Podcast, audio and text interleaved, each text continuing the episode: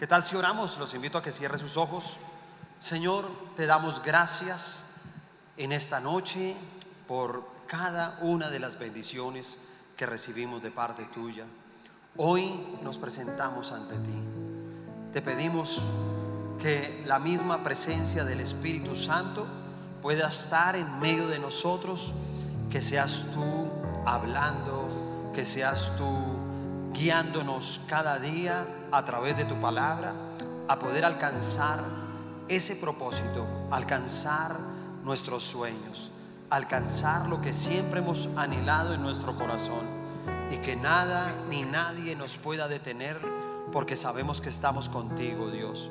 Por eso hoy estamos agradecidos por este tiempo tan especial que tú nos permites tener en el nombre de Jesús. Amén y amén. Démosle un fuerte aplauso al Señor Jesús.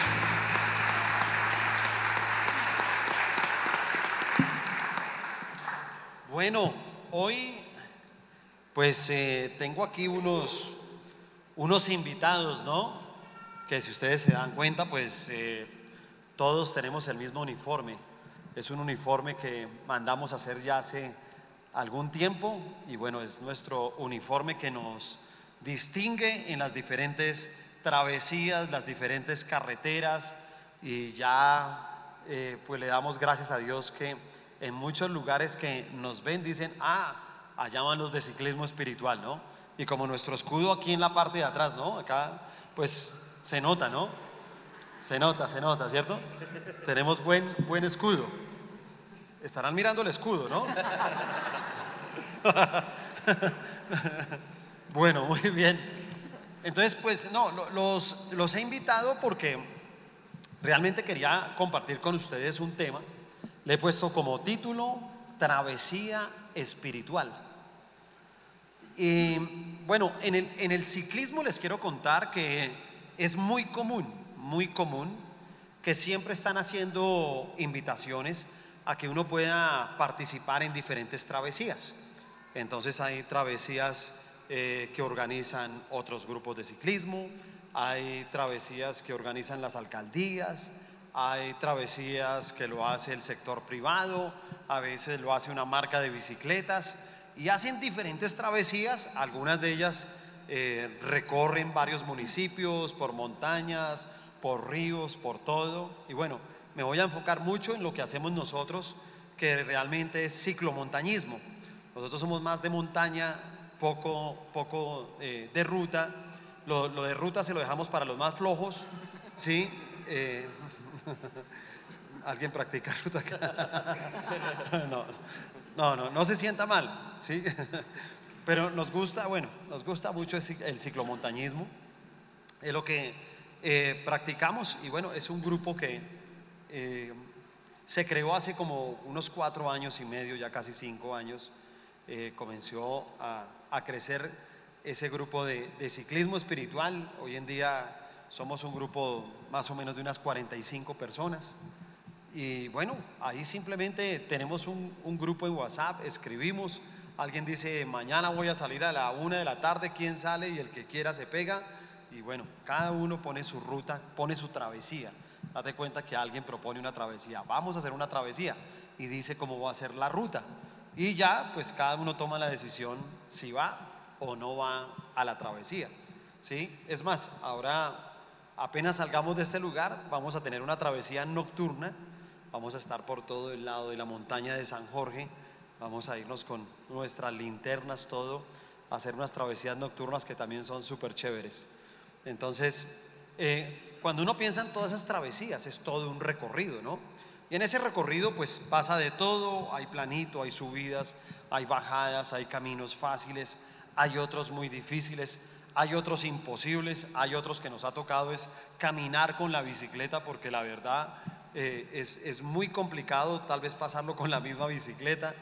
Bueno, pero cuando uno habla de travesía, uno pensaría que también en la vida espiritual uno también tiene que hacer una serie de travesías. Y realmente yo creo que todo el camino, todos los años, uno va recorriendo una travesía. Y, no sé, van pasando los años Y hay años que son como lo mismo que pasa en esto, ¿no? Unos años como más fáciles, como planitos, como que no pasa nada. Hay unos años muy difíciles, ¿cierto? Hay otros años que uno llega y dice, uy, voy como bajando, no me toca hacer casi ningún esfuerzo y me ha ido súper bien, ¿sí? Yo, yo lo comparo y, y los he invitado a ellos porque creo que hay una gran comparación entre lo que hacemos nosotros dentro del ciclismo, esas travesías del ciclismo, pero también en lo que tiene que ver con la travesía espiritual, que tiene que ver mucho con nuestras vidas, con lo que nosotros anhelamos, con lo que nosotros estamos haciendo. Hay un texto de la Biblia en el libro de Juan, capítulo 14. Juan 14. Voy a leer del versículo 1 al versículo 7 y todos los versículos voy a estar leyéndolos en la nueva traducción viviente.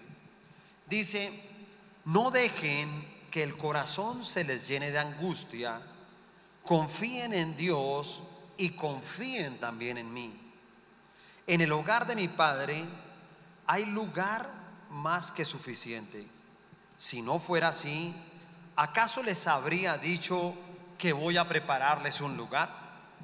Cuando todo esté listo, volveré para llevarlos, para que siempre estén conmigo donde yo estoy. Y ustedes conocen el camino que lleva a donde voy. No, Señor, no lo conocemos, dijo Tomás. No tenemos ni idea de a dónde vas. ¿Cómo vamos a conocer el camino? Jesús le contestó, yo soy el camino, la verdad y la vida, nadie puede ir al Padre si no es por medio de mí. Amén. Pero mira que Dios dice, mira, estoy preparando un lugar para ustedes. Y el lugar que Dios ha preparado es la eternidad. Es la salvación por la que tanto nosotros nos conducimos en santidad aquí sobre la faz de la tierra. Y por eso como que le dice a Tomás, ¿no? Y le dice, mira, yo los voy a llevar por ese camino. Yo estoy preparando todo y los voy a llevar por ese camino. Date cuenta que el camino es una travesía. Y el mismo Tomás llega y dice, mira, nosotros no conocemos ningún camino. Entonces Jesús le dice a Tomás, yo soy el camino. Hay un camino, hay una travesía espiritual que nosotros debemos de atravesar aquí en la tierra y que es muy importante para todos nosotros. Yo no sé cuántos de ustedes tal vez hayan conocido una historia, de pronto algunos no la conozcan porque pues estamos hablando de algo que pasó hace unos muy buenos años, pero hay una historia de, un ciclista, eh, que, que él vino a ganar varios Tours de Francia. Ganó desde el año 1999 hasta el año 2005. Seis años de manera consecutiva siempre ganaba el Tour de Francia. Y entonces el tipo se convierte en una, en una sensación, en un ídolo, en una persona que todo el mundo admiraba. Pero sabe, un, un, pasaron tal vez como unos años más y en el año 2012 comienza a haber una investigación de que él se había dopado durante esos años y en medio de eso pues él resulta confesando. Y él, él llega y dice en algún momento, dice, mira, tal vez lo más duro que tuve que atravesar fue cuando mi hijo me decía, papi, yo te estoy defendiendo de todo el mundo porque la gente está diciendo mentiras de ti. Y él decía, no, hijo, lo que están diciendo es verdad. Yo fallé, yo me equivoqué. Y esto tiene que ver mucho tal vez con la misma travesía que nosotros podemos llevar. Lo digo porque, no sé, en algunas ocasiones Tal vez nosotros creemos que no necesitamos a Jesús en el camino. Mira que Jesús dice, yo soy el camino. Y a veces uno llega y dice, no, yo, yo te voy a tener como algo en el camino. No que tú seas el camino, sino algo que tengo en mi camino. Algo que le puedo agregar a mi caminar. ¿Sí? Es como un sendero que yo tomo, así como el que tomó este hombre. Pero sabes, eso te puede funcionar un tiempo. Pero después, lo que va a pasar es que todo eso se cae, todo eso sale a la luz, todo eso se derriba, todo eso no sale como nosotros pensábamos y entonces es cuando muchas personas comienzan a quedarse con una sensación de que ellos han nacido para ser frustrados o han nacido para ser unos fracasados. Y por eso, pues yo inclusive quisiera aquí a preguntarles, no sé, que Mauricio, antes, antes ¿qué, ¿qué, camino tú tomaste? Dime, dime un camino que tomaste que tú creíste que era como bueno, pero que después, hermano, te llevó como a destruir tu vida. Eh, sí, buenas noches. Eh, cuando estaba soltero, pues estaba en la universidad, pues yo tomé un camino de la rumba, de la parranda, de los supuestos amigos que uno tenía. Sí, entonces cuando había plata en el bolsillo, entonces habían amigos, había fiestas, había de todo. Yo pensaba que ese era el camino correcto. Cuando empezaron los problemas, cuando el, día que no tenía dinero, pues no habían amigos y, no me invitaban a nada, entonces me empecé a dar cuenta de que, de que ese no era mi camino o no era un camino correcto. Y así sucesivamente, eh, cuando me casé, cuando tuve mi familia, pues yo iba en un camino diferente, en un camino eh, apartado de la vida de Dios, apartado de Dios, como el pastor decía. Lo tenía ahí al lado, yo decía, aquí tengo a Dios al lado, pero yo no lo seguía. ¿sí? Y cuando ya me di cuenta que estaba totalmente equivocado, me di cuenta realmente que el camino es Jesús, el camino es Dios. Y, gracias a Dios mi familia y todos asistimos acá a la iglesia y vamos, pues creemos y, buscamos el camino correcto, que es el, camino de Dios, el camino de Jesús. Bueno, muy bien. A ver, Sebastián, cuéntanos, hermano. Bueno, eh, buenas noches. Eh, no creo que en mi vida me ha impactado mucho es eso, como que uno a veces cree que el trago, la rumba siempre ha sido como como un camino que le ofrece el mundo, ¿no? O, ese tiempo de pasar, de compartirla chévere. Pero creo que en mi vida Jesús siempre, desde que conozco a Jesús, ha, sido el, cambiar ese rumbo, ¿sí? El direccionarme realmente por el camino que es el conquistar sueños, ¿no? Que, uno cree que, que no lo va a alcanzar. Tal vez lo que decía Mauricio, a veces están los amigos, pero cuando uno realmente los necesita, ahí sí no, no hay nadie para, para impulsarlo tal vez a uno a hacer cosas buenas, a, a luchar por sueños. Entonces creo que eh, esos caminos son los que a veces los tomé en un momento. Bueno, muy bien. Bueno, vamos a ver en, esta noche algunas cosas importantes que nosotros necesitamos como para, para practicar ciclismo. De pronto, todos, de pronto alguno esté en ese proyecto de practicar y todo también le va a servir un poco lo que le vamos a enseñar sobre ciclismo, pero son cosas que nos van a servir a nosotros para poder recorrer esa travesía espiritual. Lo primero, lo primero importante es calentar. Y bueno, cuando hablamos de, de calentar, Dieguito, ¿calienta o no calienta antes de iniciar? Bueno, buenas noches para todos. Bueno, calentamiento, calentamiento no, Solo, solo, solo muevo articulaciones. Entonces giro los pies, las manos nomás. Pero ¿Cómo, ¿Cómo es que calienta? A ver, eh. muevo manos, ¿Ah? muevo pies. ¿Cómo la ve? No más. O sea, un esfuerzo grandísimo, ¿no? Sí. sí. ¿Ya calentó? Sí. ¿Estiramiento eso no? Pero es importante o no? ¿tú sí, señor, sí, sí, es importante para, para evitar los, los calambres, evitar los desgarres, evitar pues posibles lesiones. Sí, a, veces, a veces uno, si sale sin calentar, pues igual uno puede salir y todo, pero ¿sabe qué sucede? Que, que después uno en las horas de la tarde o tiene un dolor en la espalda o le duele de pronto una de las piernas o está uno cojo y uno se da cuenta que es porque no calentó.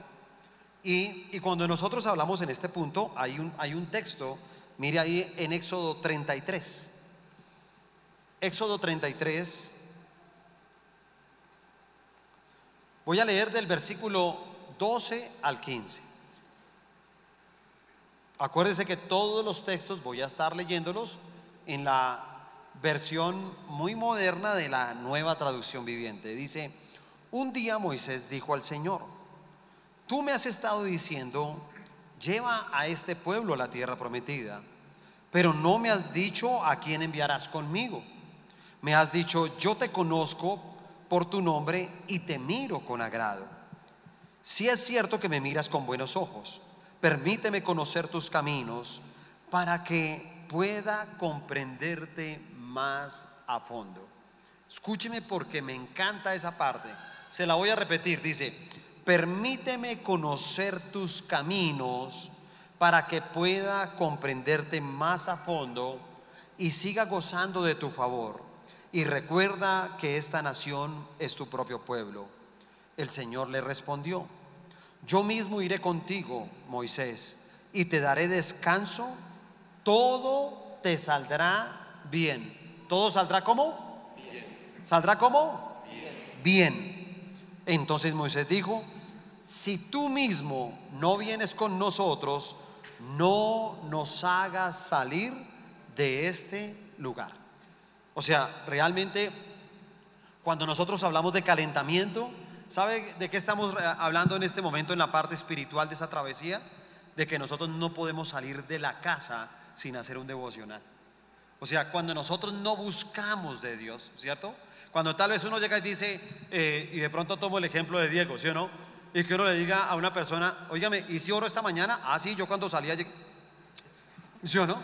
sí, porque mucha gente calentó espiritualmente así.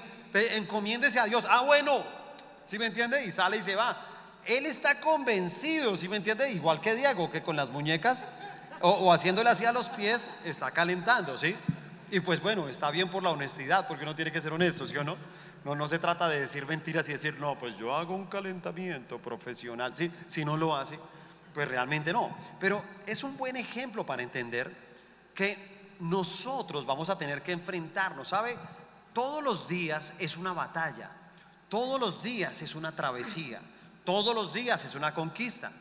Pero si tú no calientas por la mañana, si tú no estás preparado, te aseguro que las tardes y las noches vas a comenzar a sentir dolor. Hay gente, hermano, que la tarde y la noche es terrible, ¿sabe? Hay gente que en la noche no puede dormir. Hay personas, hermano, que en la noche son como tristes, eh, en la noche siempre están cansados, en la noche no quieren hablar con nadie, son apartados, se encierran solitarios en una habitación todo el tiempo. Su única compañía, hermano, es un aparato, llámese celular, iPad, computador, lo que sea. Pero, ¿sabes? Son aislados porque realmente no calentaron por la mañana, ¿sí te das cuenta? No tuvieron esa comunión. Y por eso me, me encanta lo que dice Moisés, porque dice, permíteme conocer tus caminos para que yo pueda comprenderte más a fondo. Cuando tú haces un devocional en la mañana, cuando tú vas a la Biblia, cuando tú lees la Biblia, cuando tú meditas en la Biblia, cuando tú tienes un tiempo de oración, te voy a decir algo, vas a comprender mejor a Dios. Y aun cuando vengan los dolores, aun cuando venga la adversidad durante el día, ese dolor va a desaparecer. Ese dolor no te puede hacer daño. Ese dolor no te puede quitar el sueño. Ese dolor no te va a llevar a ser un amargado, ni depresivo, ni estar por ahí en un rincón, ni estar por ahí con tristeza, porque simplemente entrenaste por la mañana. Lo segundo que podemos aprender aquí de, montar bicicleta, de practicar este deporte, es revisar la parte mecánica. Y bueno, de revisar la parte mecánica, Roque, revisa, ¿qué revisa usted cuando va a salir a montar bicicleta? Buenas noches. Bueno, revisar la parte mecánica de la bicicleta. Primero que todo, revisamos llantas, a ver cómo estamos de aire, revisamos la cadenilla, engrasamos la cadenilla, miramos freno, importantísimo, importantísimo los frenos de la bicicleta. Y así sucesivamente, a simple vista, tú miras la bicicleta y como la conoces a fondo, pues ya miras cualquier imperfecto, cualquier detallito que tenga, que se le haya dañado. Entonces, eso es muy importante, revisar la bicicleta para así sentirse uno bien en el camino y no tener algún percance, algún accidente. Ok. Mira que cuando, cuando uno dice de revisar la parte mecánica, el ciclismo tiene como, digamos, como dos protagonistas, ¿no?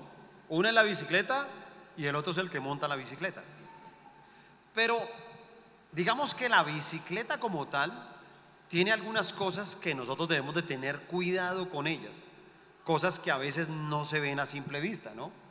Eh, Roque hablaba de una de ellas, ¿sabe? Los frenos. Y a veces las personas como que medio tocan así el freno y dicen, ah, sí, está frenando. Pero ¿quién sabe cómo estén las pastillas por dentro? ¿Cierto? ¿Quién sabe cómo estén los rodamientos por dentro? ¿Quién sabe qué tanto desgaste tenga esa cadenilla por dentro?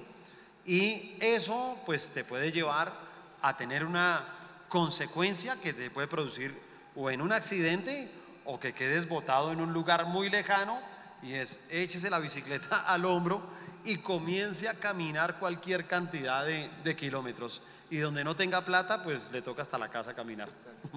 ¿Sí? Y por eso, cuando, cuando uno dice revise la parte mecánica, estamos hablando de lo profundo. ¿Sí? lo profundo que tiene la bicicleta.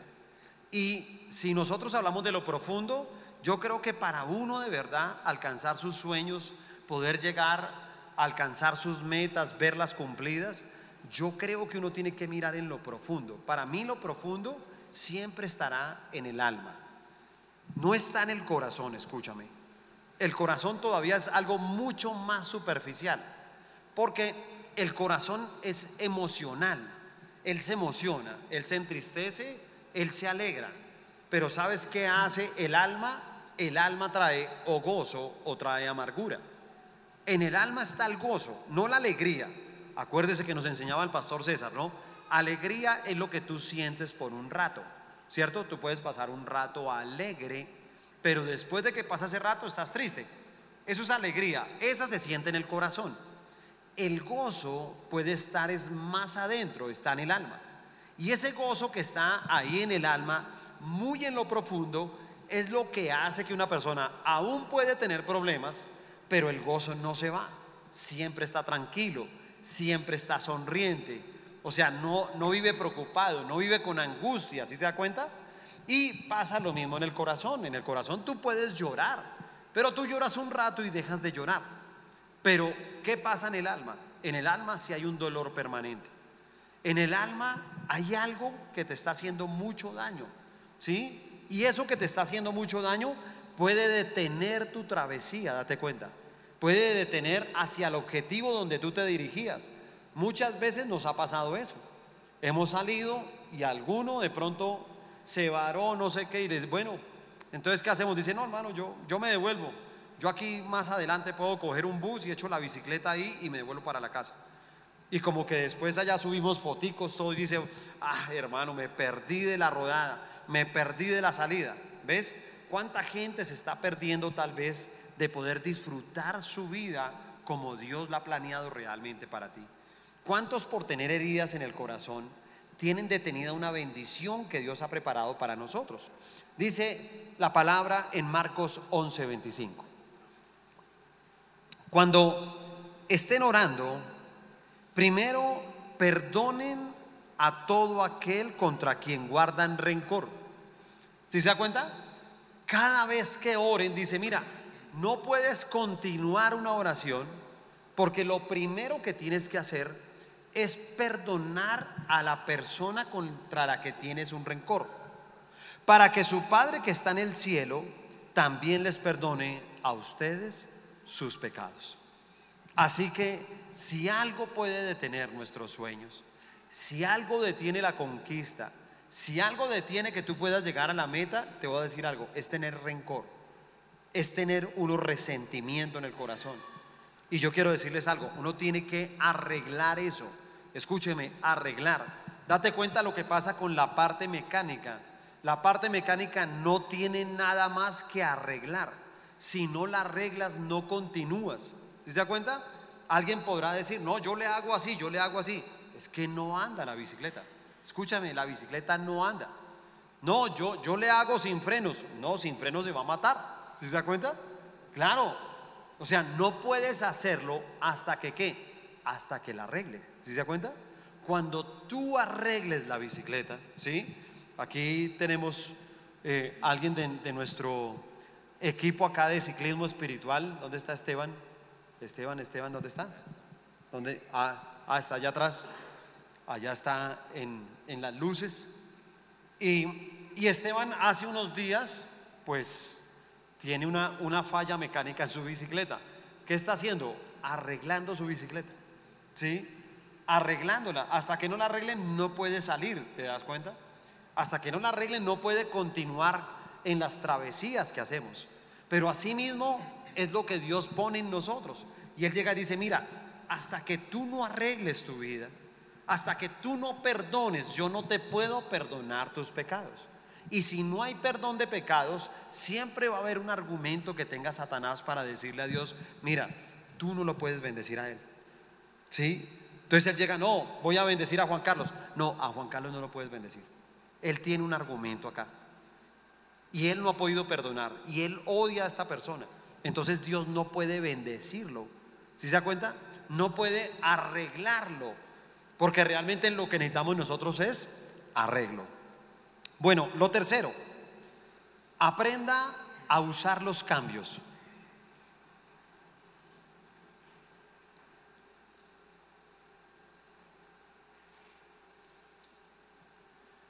Carlos, ¿qué podemos aprender de, de los cambios? Porque yo veo que todo el mundo, por lo general, cuando tiene una bicicleta, eso es una traqueadera, ¿no? Eso es de tra, tra, tra, tra, tra, tra, tra, y uno, no se, y uno se queda como mirándolo y dice, ¿a qué horas va a romper esa bicicleta, ¿sí o no?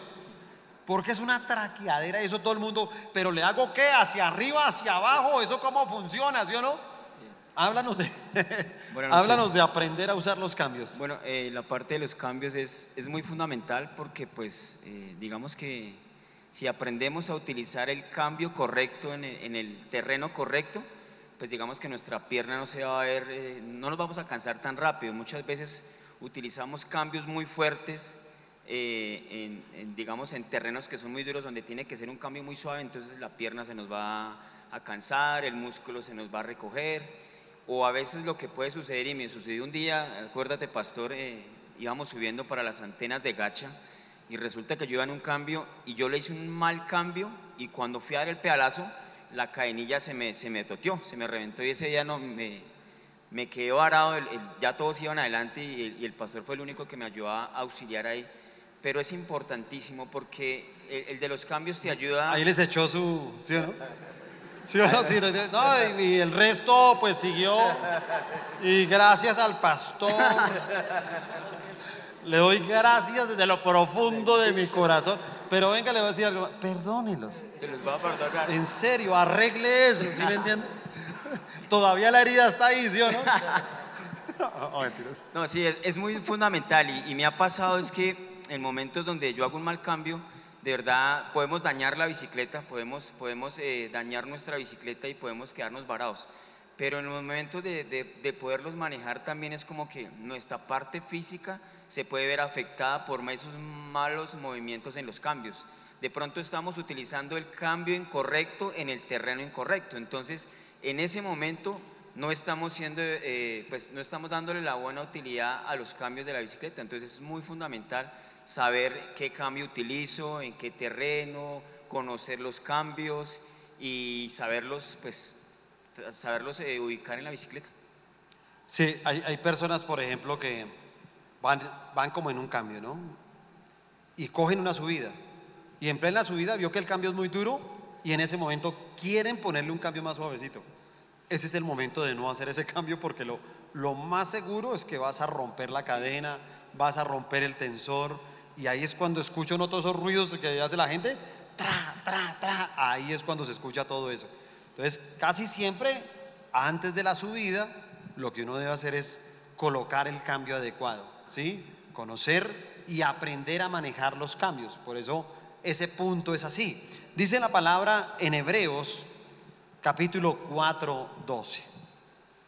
Pues la palabra de Dios es viva y poderosa y más cortante que cualquier espada de dos filos. Penetra entre el alma y el espíritu, entre la articulación y la médula del hueso. Deja al descubierto nuestros pensamientos y deseos más íntimos. Así que en este punto del ciclismo, de aprender a manejar los cambios, es nosotros aprender a conocer la Biblia. Escúchame, la Biblia es un libro que nosotros lo necesitamos. Necesitamos de él. Pero uno tiene que saber todos los tiempos, los momentos por lo que uno está pasando. Y saber que la Biblia tiene mucho que enseñarnos a nosotros. ¿Sí se da cuenta? Hay personas, les pongo un solo ejemplo. Hay personas que siempre toman malas decisiones. Personas que hacen malos negocios. Personas que hacen malas amistades. Personas que dicen sí o dicen no con mucha facilidad. ¿sí? Porque no están pensando. Entonces, cuando una persona se comporta de esa manera, es una persona que debe enfocarse mucho en orar el libro de Proverbios. Usted necesita que Dios lo llene de sabiduría y tiene que tal vez aprender a manejar el libro de Proverbios. Si usted lo aprende a manejar, entonces no le va a traquetear tantas cosas en su vida, ¿sí se da cuenta? Porque muchos están traqueteando, ¿sí se da cuenta? Entonces van y tan, entonces comienzan a tener un problema en la casa y comienzan a traquetear, ¿sí se da cuenta? Y eso, y, pedalean y, hacen así con el pie, pues, no sé qué, y hacen caras y todo, ¿sí? Parece que se fueran a desbaratar. Lo de la bicicleta, ¿sí? Uno escucha un ruido y dice, ese se va a desbaratar. Y a veces uno ve caras en algunos que parece que estuvieran desbaratando, ¿sí o no? Y uno dice, ¿qué le pasó? Si me entiende, le hice un reclamo, ¿qué le está pasando? Se está desbaratando. ¿Y qué necesita uno? Aprender a conocer la Biblia. Bueno, el siguiente punto. Número cuatro. Hidrátate y duerme bien. Dos cosas muy importantes en el ciclismo. ¿Sí o no? Belarmino. Belarmino es el sardino del grupo. Él es el más joven. ¿Cuántos años tiene Belarmino? 66. 66. 66 años. Muy buenas noches. Pero Belarmino, póngame atención, él tiene 66 años y la verdad, no sé, puedo decirles que yo puedo ir a la, a la mitad de una montaña y él ya llegó a la cima. Entonces tiene tiempo para devolverse, baja otro poco y vuelve, me alcanza y vuelve y me acompaña hasta la cima, con 66 años. ¿Ok? Así que es un tremendo del ciclismo, con toda la autoridad.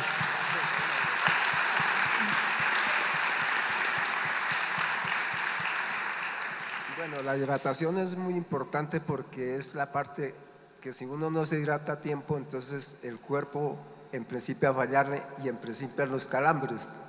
Le da uno calambres en las piernas y no puede seguir. Aparte de eso, al acostarse temprano es porque el deporte requiere de eso de que uno tiene que cuidarse mucho, por eso llegamos aquí con los 66 años todavía montando bicicleta y, y estando allá al lado de ellos que son mejores que mí, lo que pasa es que no lo quieren ah. decir. pero, pero es importante eso. Tal vez uno cuando es joven trata de trasnochar mucho, trata de hacer cosas que no debía hacer. Y entonces cuando ya llega uno a ciertos años, pues finalmente llega agotado, cansado y no, puede, no podría hacer lo que yo hoy en día Dios me da la oportunidad de hacerlo, porque es lo que más me gusta el deporte del ciclismo. Es muy bonito y comparto con todos mis amigos y nos la gozamos donde quiera que vamos. Muy bien, muy bien. Bueno, eh, realmente es muy importante. Mire, es tan importante que en algunos momentos eh, a mí me ha tocado escribir y digamos yo digo, listo, voy a salir mañana, les digo a todos en el grupo, pero por la mañana me levanto y les digo, mire, la verdad, no voy a salir porque ayer me acosté muy tarde. O sea, yo sé que me puedo levantar y me puedo ir con ellos. Y uno cree que uno va a ir a hacer deporte y te voy a decir algo, va a pasar todo lo contrario. En vez de que te haga bien para el organismo, te va a hacer mal para el organismo. Porque si el cuerpo no ha descansado las horas suficientes, ¿sí? lo que vas a hacer es dañar tu cuerpo y, y no lo vas a cuidar. Lo mismo que la hidratación, ¿no? Entonces uno tiene que ir tomando, tomando, tomando líquido, porque muchas personas, ¿sí? Nos ha pasado con personas que a veces salen con nosotros que llegan a la cima y cuando llegan a la cima se pegan unas vomitadas. ¿Sí me entiende? Todo lo del día anterior, frijoles con arroz, calentados, ¿sí me entiende? O sea, sí, bueno, usted ya creo que conoce diferentes gamas del vómito, todo podrá, podrá imaginarse cada uno su gama, ¿sí o no? Alguno un tamal o, no sé, un ajiaco, algo así, ¿no? Sí, el olor que es muy agradable. Y se pegan su vomitada precisamente por eso, ¿sí se da cuenta? Porque realmente, pues uno que ve en ellos, que no se hidrataron, ¿sí?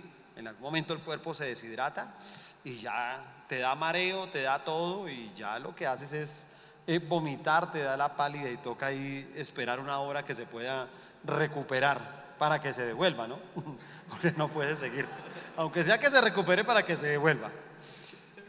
La palabra en Juan 16, 13 dice, cuando venga el Espíritu de verdad, Él os guiará a toda la verdad. Él no hablará por su propia cuenta, sino que les dirá lo que ha oído y les contará lo que sucederá en el futuro. Amén. ¿De quién estamos hablando acá? ¿De quién? ¿Alguien me dice? Del Espíritu Santo. Escúcheme. Cuando uno habla de dormir bien y de hidratarse, yo tengo una similitud todo el tiempo del Espíritu Santo a través de la lluvia. Cuando llueve, no sé, pero a mí me parece, digamos, momentos en que está orando solo, momentos en que está orando en un encuentro, momentos en que estoy orando aquí en la iglesia y llueve. Yo no sé por qué, pero para mí es mucho la presencia del Espíritu Santo. ¿Sí? Pero también habla de, de dormir bien. Y yo digo, ¿por qué hay gente que no duerme bien? ¿Sabes? Hay gente que no duerme bien porque tiene muchos problemas. Porque hay problemas en la casa, porque hay problemas en su vida, porque hay problemas en sus emociones, porque usted tiene de pronto un conflicto con usted mismo, ¿sí? Usted se da muy duro o usted no cree en sí mismo, ¿cierto? Usted no cree en sus capacidades, usted eh, ve con los ojos más naturales que con los espirituales y por eso es que como que no entiendes que la vida es una travesía y que claro, tus padres tuvieron una travesía, pero no va a ser la misma tuya. Escúchame muy bien eso. Porque a veces lo que uno vive en la casa, uno cree que lo va a volver a repetir. Y uno dice, no, yo no me caso. O sea, ¿yo para qué me caso? ¿Para ese tema mi papá y mamá? No, yo no me caso. ¿Yo para qué tengo hijos? No, yo no voy a tener hijos porque para que le toque la vida que me tocó a mí, yo no quiero tener hijos. Pero realmente es porque ellos no tienen en qué descansar. Y qué importante queridos jóvenes, es que todos estemos buscando la presencia del Espíritu Santo. El Espíritu Santo hace eso. El Espíritu Santo te hidrata, ¿sí se da cuenta? O sea, hace que no estés mareado, ¿sí? El que esté mareado pierde la fuerza. Una persona que pierde la fuerza no estudia bien, no rinde bien, no sabe bien para dónde va. ¿Sí se da cuenta? Y cuando menos piensa, lo que ve más bien en su vida es como eso, ¿no? Como un vómito, como que dice, mira, mi vida huele mal, mi vida sabe mal, ¿sí me entiendes? Todo lo que hago me sale mal, piensan algunas personas. Pero ¿sabes quién falta ahí? La presencia del Espíritu Santo. Le damos un aplauso a Él. ¿Qué tal si damos un fuerte aplauso al Espíritu Santo?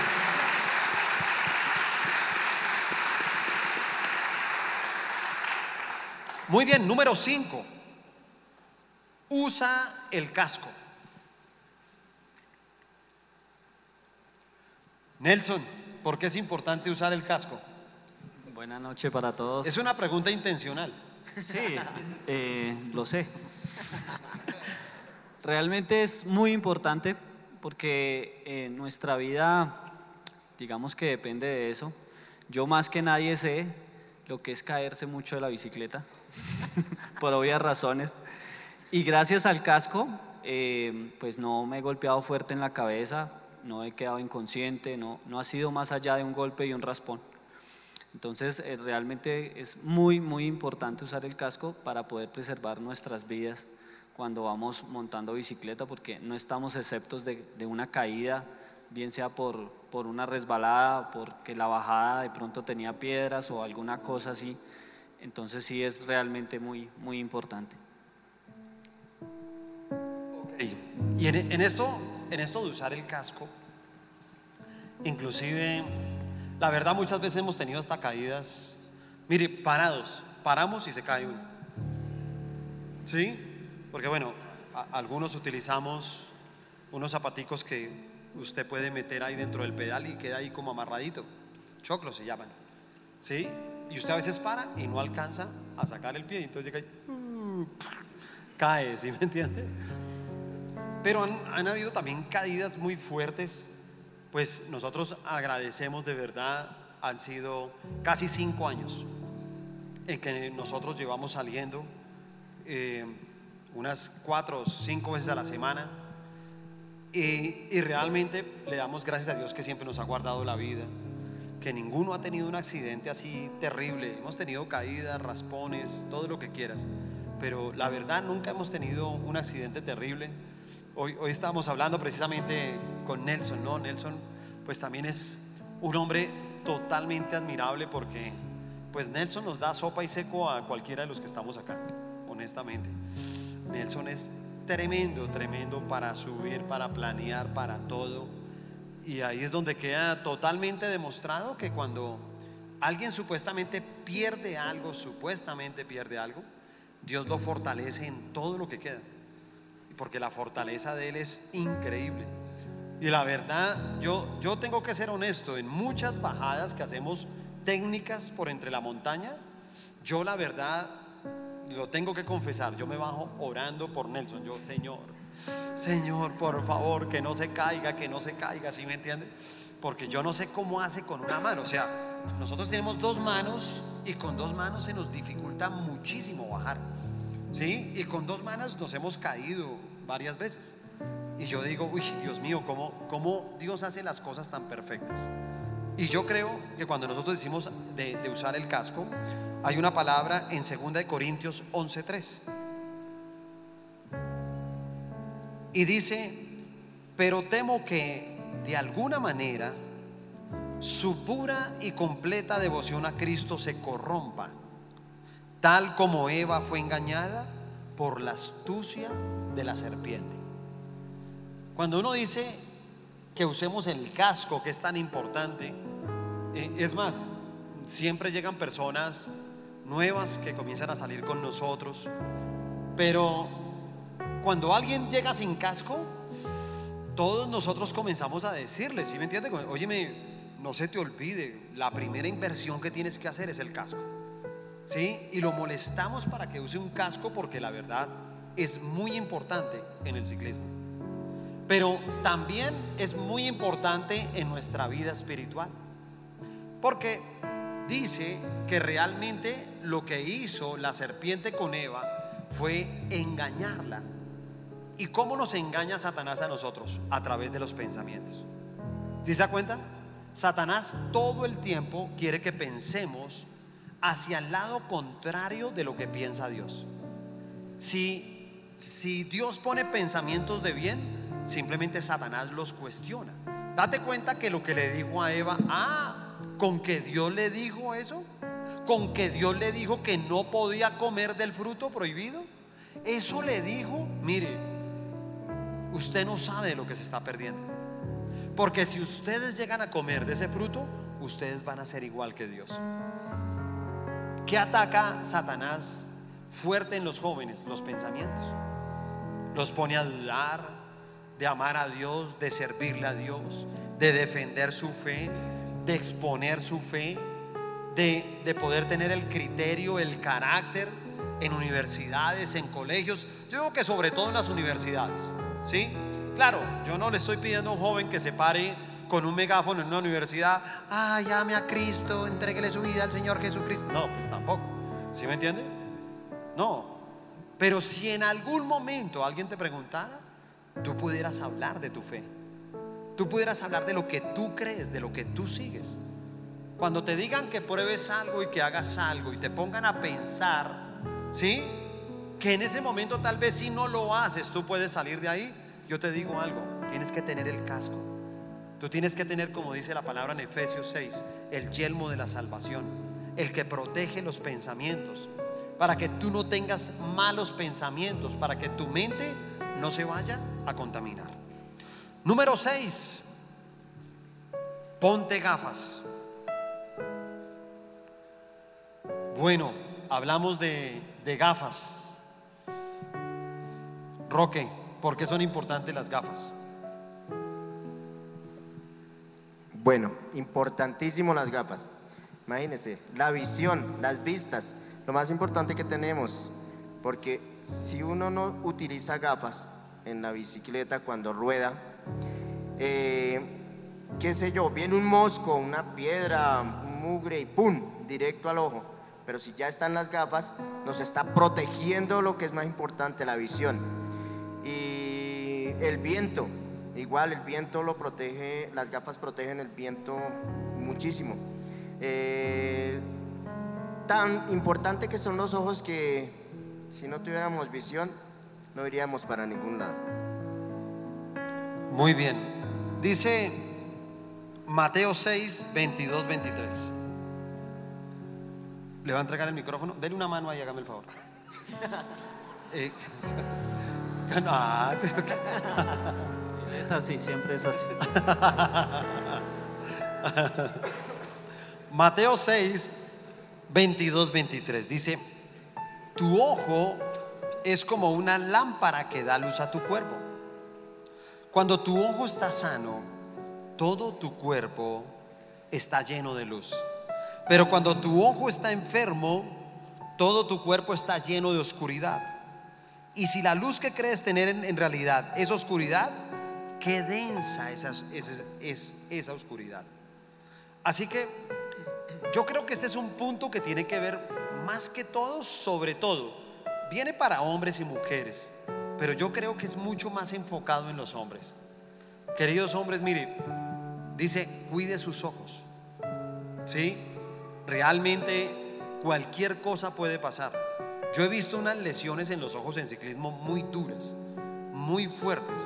O sea, hay personas que han perdido casi su ojo precisamente por no tener gafas. Y yo creo que nosotros debemos de cuidar nuestros ojos, queridos hombres. ¿Qué estamos viendo nosotros en televisión? ¿Qué estamos viendo en cine? ¿Qué estamos permitiendo nosotros en internet? Hay que cuidar los ojos. Mira que dice muy claro, cuando tu ojo está sano, todo tu cuerpo está lleno de luz. Pero cuando tu cuerpo, cuando tu, tu ojo está enfermo, todo tu cuerpo está lleno de oscuridad. Por eso muchas personas, ¿sí? Viven como en ese tema de la sexualidad y viven todo el tema de como buscando al- al sexo opuesto, pero escúchame, ni siquiera están buscando muchas veces de verdad el amor. ¿Sabes qué están buscando? Sexo. Y lo están buscando porque su cuerpo está enfermo, su cuerpo está lleno de oscuridad. Número 7. No salgas a rodar solo. Mauricio. Eh, como, como lo dice el pastor, no, es- no es conveniente salir solo, porque a veces un pinchazo, una varada, ¿cierto? Cuando vamos acompañados, entre todos nos apoyamos. Entonces, cuando, cuando pasa algo extraordinario en el camino, siempre tenemos un apoyo de nuestros compañeros que nos ayudan a despinchar, nos ayudan a desbarar, o muchas veces nos podemos perder.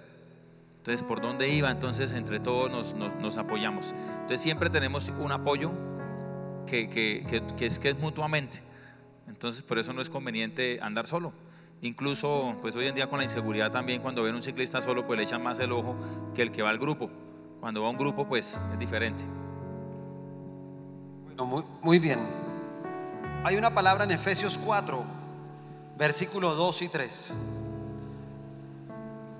Efesios 4, 2, 3 dice, sean siempre humildes y amables.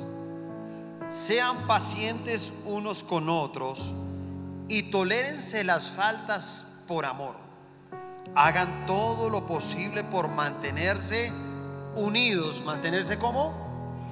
Unidos en el espíritu y enlazados mediante la paz. Mire, realmente en algún momento dudé del nombre que le íbamos a poner al, grupo. Porque no quería sonar aleluya. ¿Sí me entiende? O sea, imagínense un, un grupo Cristo redimido. ¿Sí o no? Eh, ¿Cómo se llama el grupo? La revelación de la cruz. ¿Sí o no? O sea, tú yo decía, mira, no, no quiero ser muy aleluya, pero no quiero negar mi fe. Quiero que entiendan las personas qué es este grupo. Y le voy a decir algo. En este grupo hemos tenido personas que nos hemos ganado en el mundo. O sea, personas del mundo han conocido este, este grupo y llegan y dicen, mira, la verdad nosotros queremos salir con ustedes. Entonces le decimos, ¿por qué? Porque nos dicen que ustedes no dicen groserías, ustedes no toman, pero sobre todo que ustedes son muy unidos. Y que si uno se llega a quedar, ustedes lo esperan. Y realmente eso es algo que nosotros lo tenemos dentro del grupo. No importa quién salga, ¿sí me entiende? O sea, pues siempre esperamos que todo el mundo tenga pues ya su nivel para salir con el grupo. Pero si alguien comienza, ¿sí? a salir con nosotros, listo, hacemos eso. Unos van avanzando, otros vamos acompañando, pero siempre estamos juntos. Siempre llegamos a un punto donde nos esperamos. Y si no aparecen algunos, nos devolvemos todos. Pero siempre permanecemos unidos. Creo que esa es una fortaleza. Eso es lo que nos hace tener toda esta compañía, todo esta, digamos, como esta combinación. Tenemos chicos muy jóvenes dentro del grupo. Está Santi, está Esteban, ¿sí me entiendes? O sea, hay grupos mu- muy, hay chicos muy, muy, digamos, eh, muy tiernos en su edad. Y también tenemos a personas muy tiernas también en su edad, como Belarmino, ¿sí o no? Pero no, en serio, es, es un grupo de verdad que todos somos tan diferentes, pero en medio de nuestras diferencias, algo que es bonito es que somos muy unidos, muy unidos. La unidad es algo que siempre va a ser una fortaleza. Y eso es lo que tú tienes que entender. Tú no puedes andar solo en esta travesía. Yo lo que quiero invitarlos a ustedes es que no anden solos en esta travesía. Todos ustedes deben de pertenecer a un equipo de 12. Deben de pertenecer a una célula. Deben de tener un líder, deben de tener unos consiervos. El día de mañana deben de tener unos discípulos. Porque realmente todo cambia. Mire, honestamente, yo digo que Dios es muy lindo, Dios es perfecto. Y les voy a decir por qué. A mí personalmente no me gusta salir solo. Y no me gusta salir solo porque he visto cosas que han pasado con otras personas. Tengo un amigo mío, ¿sí? Él, él practica este deporte, bueno, que es para gente más ahí, más, más suavecito, los de ruta, lo que les digo yo, ¿no? Esos de ruta. Entonces, eh, él dándole a la ruta, ¿sí? Y al frente de Fontanar se abrilló un carro. Y él cogió por la derecha a pasar el carro y el carro abrió la puerta. Y él iba solo. Entonces cogió contra la puerta, se cayó, se pegó en la cabeza, pero perdió el conocimiento. Duró cuatro días sin conocer a nadie. Y lo peor, pues es que duró un poco de tiempo en que lo pudieran encontrar, porque nadie sabía para dónde había cogido, qué ruta había tomado, sino que había salido a entrenar. Entonces, a mí la verdad no me gusta solo, porque solo cualquier cosa, ¿sí? Uno se vara. Y yo te voy a decir algo, tú te puedes varar en tu vida, tú puedes tener un pinchazo, tú puedes perder un año, tú puedes perder un semestre, tú puedes perder el ánimo. Y si no hay alguien ahí que te dé ánimo, si no hay alguien que te ayude, ¿sí te das cuenta? Si tienes un accidente y alguien no avisa, alguien no dice a los líderes, alguien no le avisa a los pastores, pues ¿qué va a pasar? Que estás solo. Y realmente solo es más complicado. Yo creo que lo, lo más bonito, yo, yo les voy a decir algo, chévere todo esto que hacemos. Además, bueno, nuestro grupo tiene algo también muy bonito y es que nosotros no, no salimos a competir con nadie. ¿Sí me entiende? O sea, aquí no salimos a competir con nadie. Unos suben más rápido, otros subimos más despacio, punto. Eso lo tenemos claro, ¿sí? Pero no somos competitivos, venga, que le voy a ganar a este, que no me voy a dejar de este otro, que tal cosa. Nosotros no andamos en competencias. Salimos, hacemos deporte, pero la verdad, les soy honesto, lo que más disfrutamos es los lazos de amistad que hemos hecho en todos estos años. Hemos hecho unos lazos de amistad muy bonitos, muy especiales. Y como el grupo se llama Ciclismo Espiritual, pues también aprovechamos para ayudarnos. Si alguno está abajo espiritualmente, también lo enganchamos, ¿sí me entiende? Y levántese, hágale, ¿sí me entiende? Así como nos motivamos para salir a montar, pues también nos motivamos para esta parte espiritual. Bueno, Esto era algo que queríamos enseñarles un poquito de, ciclismo espiritual, pero que también nos sirve para esta travesía. La travesía espiritual va a ser así. Ah, más fotos para ciclismo espiritual, muy bien. Bueno, también sí, algún día nos tendrán que contratar de fotógrafos porque eso sí nos tomamos fotos todo el tiempo. ¿sí? Sí, alguna cosa, ¿sí me entiende? De algo tendrá que servir eso. Pero, pero bueno, no, realmente es, es una bendición estar aquí con parte de- del grupo de, ciclismo espiritual eh, y poder tal vez traer una enseñanza que, que es muy parecido. Date cuenta que es tan parecido lo que uno hace en el deporte con la parte espiritual. Es muy parecido, es igual. El deporte es disciplina, es constancia, ¿sí o no? Yo, yo a veces pienso que inclusive el mismo deporte es, el 1% es un don o un talento y el 99% es disciplina.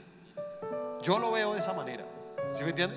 O sea, alguien puede tener un don y un talento y tal vez lo quiere, pero si no tiene disciplina, ese don y ese talento no pasa nada. Y yo creo que es lo mismo, mira, tenemos que ser disciplinados con esto que aprendimos hoy, disciplinados con nuestro devocional, disciplinados con el perdón, disciplinados con nosotros tener precisamente ese mover de la palabra, ese conocer la palabra, sí, hay que conocerla muy bien para no estar desarmados, para no, no, no estar desprotegidos y poder entender que tenemos un Dios ahí que, que quiere muchas cosas para nosotros. Mira, eh, todos siempre decimos lo mismo, ¿no?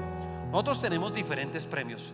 El premio que más nos gusta, el premio que más disfrutamos, es cada vez que llegamos a lo más alto de una montaña.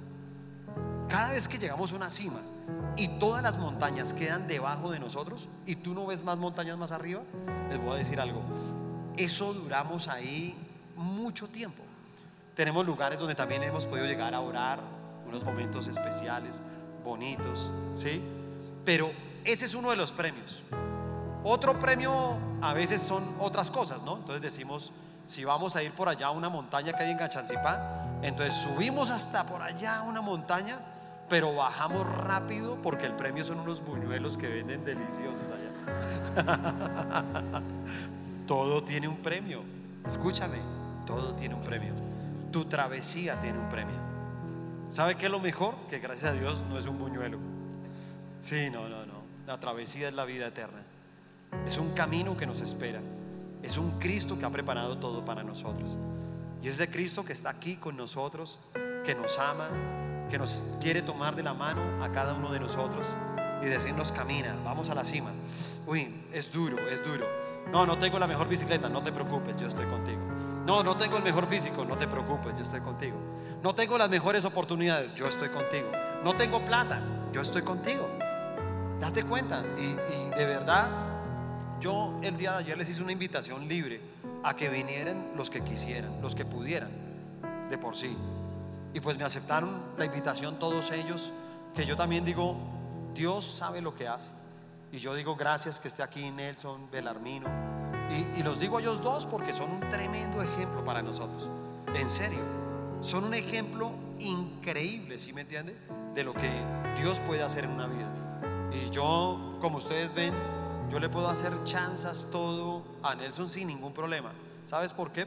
Porque no sufre de nada. O sea, porque no, no tiene ningún complejo. Porque no dice, ay, ahora sin un brazo, ¿qué voy a hacer en la vida? Pobrecito yo. Sí, ay, empújeme. Empújeme. ¿Sí me entiende? No, nada. Sí, él mismo es el que antes nos llega y dice, hermano, yo lo empujaría, pero no puedo. ¿Sí me entiende? Pero fijo que nos empuja, ¿sí me entiende? Porque en serio, se los digo con toda honestidad, es un hombre tremendo. Ahorita está, inclusive, está, ¿cómo se llama eso? Eh, en la selección o, o- ¿cómo se llama eso? Campeonato de Paracycling. Ok. Está en un campeonato y todo ahora ya con patrocinio, con todo. Y date cuenta, a uno no lo van a patrocinar porque sea malo, ¿sí?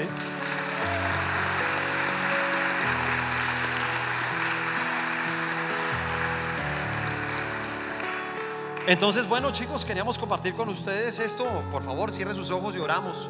Señor, te damos gracias. por todo lo que tú nos has enseñado en esta noche. Hoy coloco la vida de cada uno de estos jóvenes delante de ti. Yo te pido, Señor Jesús, que tú puedas tomarnos de tu mano y llevarnos a esa travesía. Así como decía la palabra, decía, Señor, tú dices que has preparado un camino para nosotros. Tú dices que viniste aquí a la tierra y que estás preparando todo para cuando tú vengas para llevarnos. Y el mismo Tomás decía, Señor, yo no conozco ese camino. Tal vez algunos de nosotros decimos lo mismo, yo no conozco ese camino, pero Jesús que le dijo a Tomás, yo soy el camino, yo soy la verdad y yo soy la vida. Yo te pido, Señor, que cada uno de estos jóvenes conozcan tu camino. Ni siquiera son caminos de Dios, no, es un camino, uno solo. Es una sola verdad, donde no hay mentira. Es vida, no donde hay amargura, ni muerte, ni ruina, ni pobreza, ni odio, ni rencor. Tú nos has escogido a nosotros, nos has traído a este lugar, Señor, para poder atravesar y llevar esa travesía de la salvación. Poder llegar a esa meta, poder llegar a esa cima, poder experimentar y tener el premio de que llegamos allá, de que estamos preparados, de que no tenemos argumentos. Yo te pido, Señor, que todo argumento que haya en su alma, todo rencor, no sé qué, con qué heridas hayas crecido tú, querido joven. No sé qué daño hayan hecho en tu alma. Tú puedes saber si alguien o algo dañó tu alma porque hay una tristeza constante, porque hay una amargura constante, porque vives de mal genio de manera constante, porque vives sin ánimo de manera constante. Y cuando tú vives de esa manera, sabes, hay algo o alguien que dañó tu alma.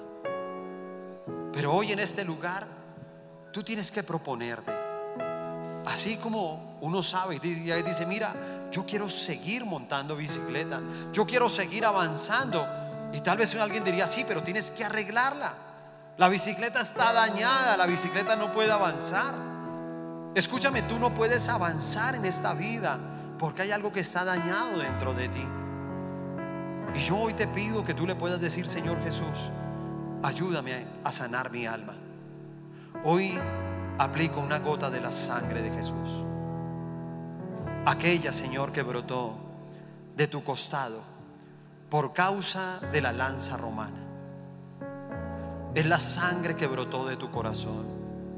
Es la sangre que puede sanar toda herida emocional. Todo el daño que hayan hecho en nuestra alma, Señor. Yo te pido que a través de esa sangre tú puedas sanar a cada joven, a cada jovencita en este lugar. Que tú puedas llevarlos de tu mano y decirles, vamos, todo está arreglado.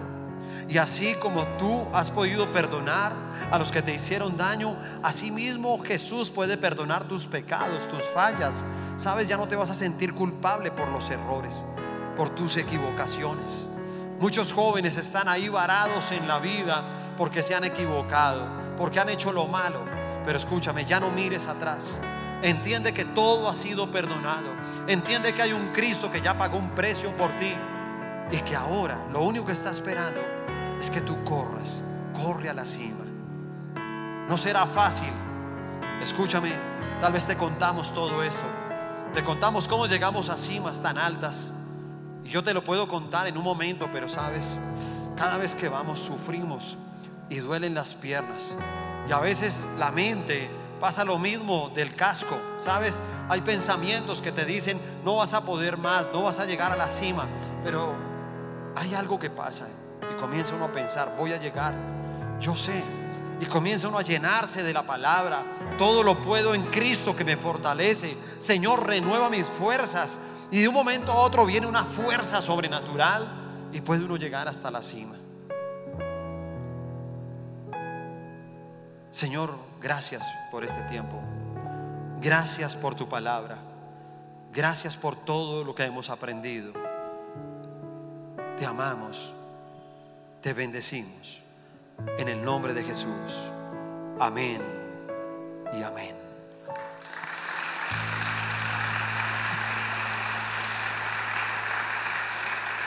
Bueno, muy bien, queridos jóvenes, y quiero pedirles otro fuerte aplauso eh, por nuestros invitados que están hoy acá. Démosles un fuerte aplauso a ellos también. Y bueno, Dios les bendiga, Dios les guarde.